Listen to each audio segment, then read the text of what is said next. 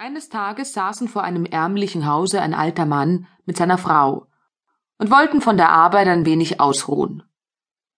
Da kam auf einmal ein prächtiger, mit vier Rappen bespannter Wagen herbeigefahren, aus dem ein reich gekleideter Herr stieg.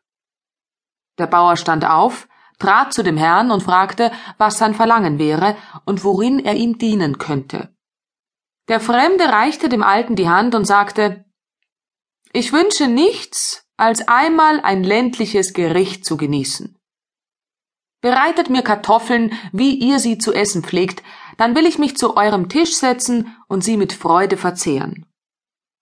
Der Bauer lächelte und sagte Ihr seid ein Graf oder Fürst oder gar ein Herzog. Vornehme Herren haben manchmal solch ein Gelüsten, euer Wunsch soll aber erfüllt werden.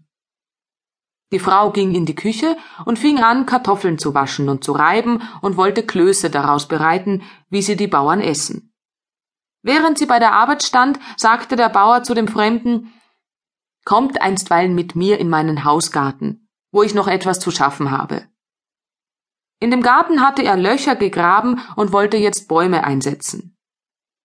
Habt ihr keine Kinder? fragte der Fremde, die euch bei der Arbeit behilflich sein könnten. Nein, antwortete der Bauer. Ich habe freilich einen Sohn gehabt, setzte er hinzu, aber der ist schon seit langer Zeit in die weite Welt gegangen. Es war ein ungeratener Junge, klug und verschlagen, aber er wollte nichts lernen und machte lauter böse Streiche. Zuletzt lief er mir fort und seitdem habe ich nichts von ihm gehört.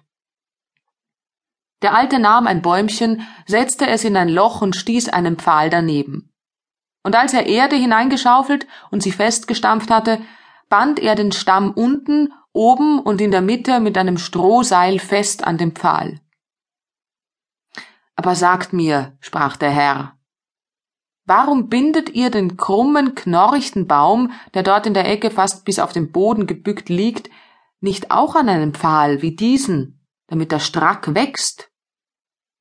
Der Alte lächelte und sagte, Herr, Ihr redet, wie ihr's versteht. Man sieht wohl, dass ihr euch mit der Gärtnerei nicht abgegeben habt. Der Baum dort ist alt und verknorzt, den kann niemand mehr gerade machen.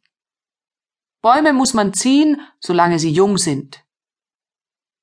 Es ist wie bei eurem Sohn, sagte der Fremde. Hättet ihr den gezogen, wie er noch jung war, so wäre er nicht fortgelaufen. Jetzt wird er auch hart und knorzig geworden sein. Freilich, antwortete der Alte.